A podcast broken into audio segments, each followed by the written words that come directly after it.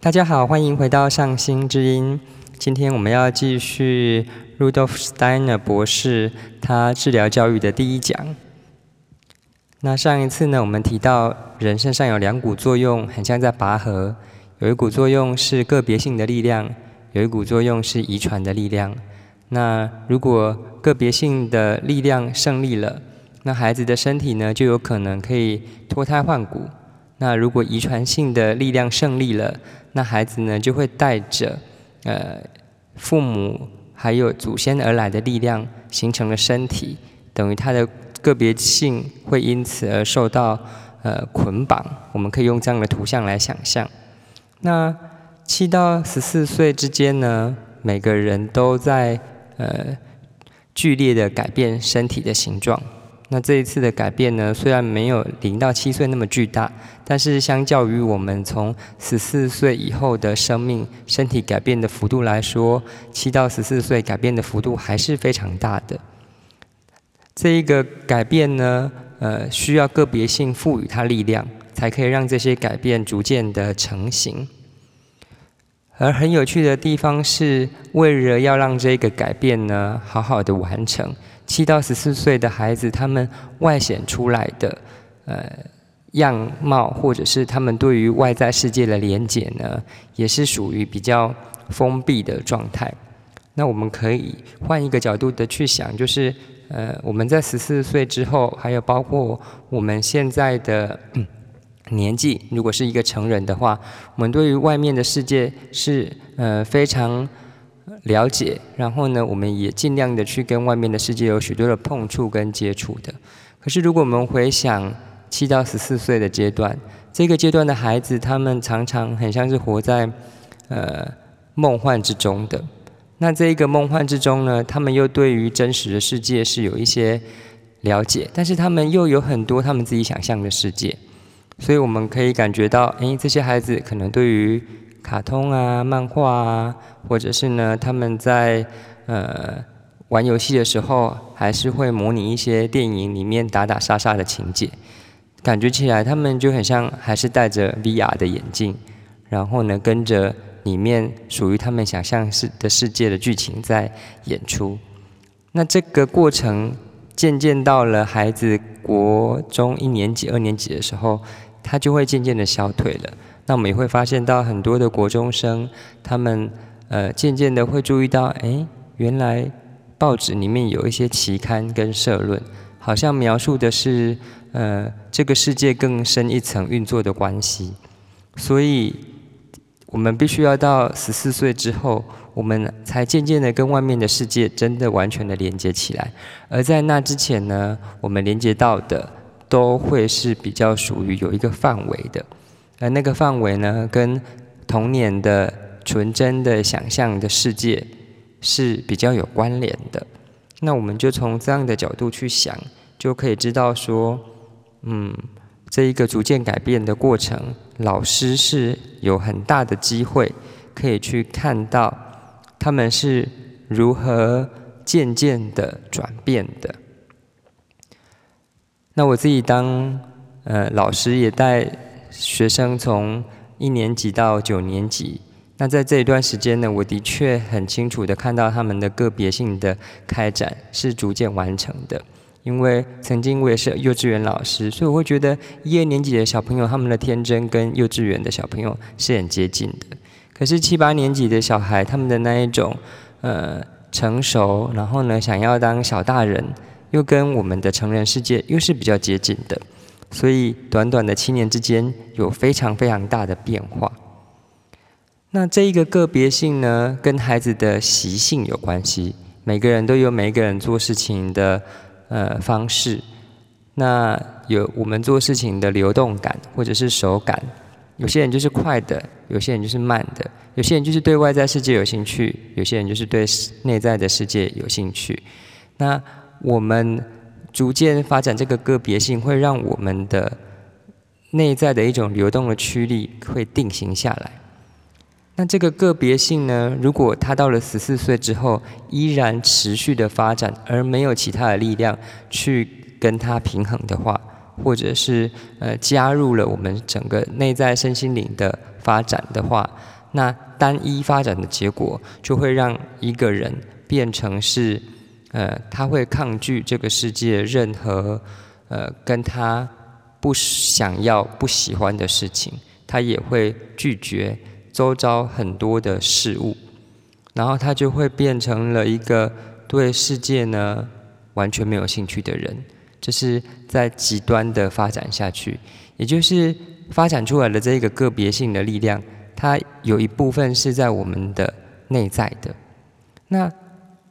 要一个孩子青春期的孩子，他对外在的世界有兴趣，那这是需要有另外一股在我们身上逐渐成长的力量才能够做得到的。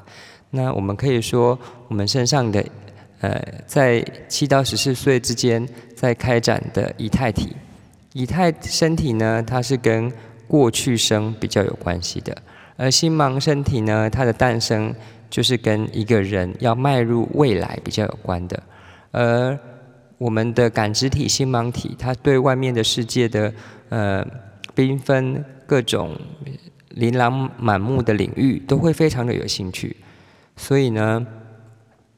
如果一个人的个别性，呃，有星芒体跟他一起出现呢，他就不会产生变成是对外在世界完全没有兴趣的人。那我们可以说，这个星芒体呢，是我们的身体的第三个身体。那它会在青春期的时候，呃，显现出来。那这一个。星芒体的身体呢，是为了要让我们连接到整个世俗的世界，或者是城市的世界。那星芒体的力量也会跟性的发展有关，因为星芒体它开始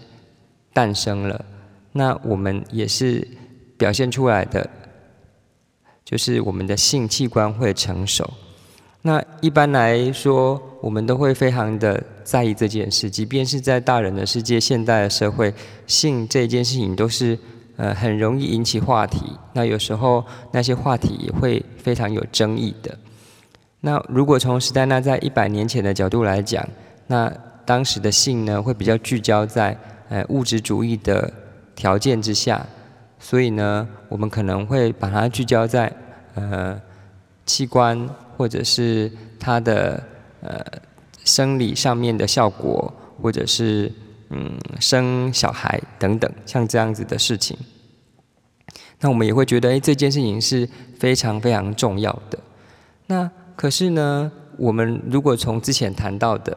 一直到现在，我们就会发现，哎，其实生命并不是就是只有物质的部分里面的精子跟卵子结合而已，生命。呃，还有一部分是生命力量，还有一部分是我们内在的精神灵性，或者是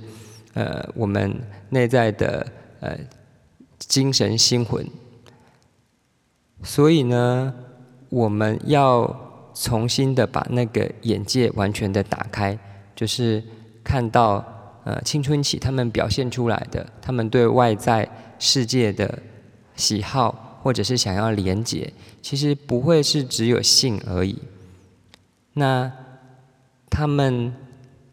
要连接出去的，哎，可能还包括他们的各种感官，想要认识这个世界。因为他们的感官也越来越迈入成熟了。成熟的感官呢，可以思考的更清楚，可以听得更明确，可以看的呃更深入。那还有一部分是他们的呼吸。也变得比较稳定了，所以呢，我们要看这个阶段的转变，不能够只聚焦在性器官的成熟上面，我们必须把整体，就是那一个广角镜打开，看到说，哎，他的感官也在成熟，他的情感的呼吸的规律也在成熟。那我们谈到的性呢，只是其中的一个分支，一个一个子目录，我们必须用这样的图像去看待它。那当我们用这样的图像去看待它的时候呢，我们就真的掌握了一个人真实的图像。那当人呢已经呃在发展上达到我们在这个世俗上面或者是社会上面的成熟的时间点呢？就是我们性成熟的时候，在呃一百多年前或者是古代呢，这个时间点其实是可以成家立业、结婚生小孩的。那对于我们来说，我们也会在这个时间点，因为生活的改变，因为感知这个世界的改变，我们会再度的去探索一些我们没有探索过的领域。然后那一些本来是不在我们生命中的事物呢，就会逐渐的进到我们的呃内在生命里面，我们会有很多的感受。那我们因为对外面的连接的经验跟感受，我们就不会是对外面是不关心的，我们会转换成是对外面的世界有很多很多的关心。那那我们也会看到很多青少年，他们会在可能国中啊、高中啊，特别是在高中跟大学，他们会参与很多的可能是学运啊，或者是教科书的版本的删改呀等等，他们对这些事情是关注的。但是如果是在看十四岁之前的小朋友呢，他们其实是比较关注他们自己内在的世界，他们的食物、他们的玩具、他们的卡通、他们的漫画，这是不太一样的感受。就是十四岁之后，好像连接进去的更是在社会的这一个层面里面，而在十四岁之前呢，比较是在个人的一些。呃，习性或者是喜好里面，那史丹纳博士也提到说，呃，照这一个理论的架构，在十四岁之前，他应该是对另外一个性别的人是不太有感觉的，也不会太受到环境的影响，所以呢，呃。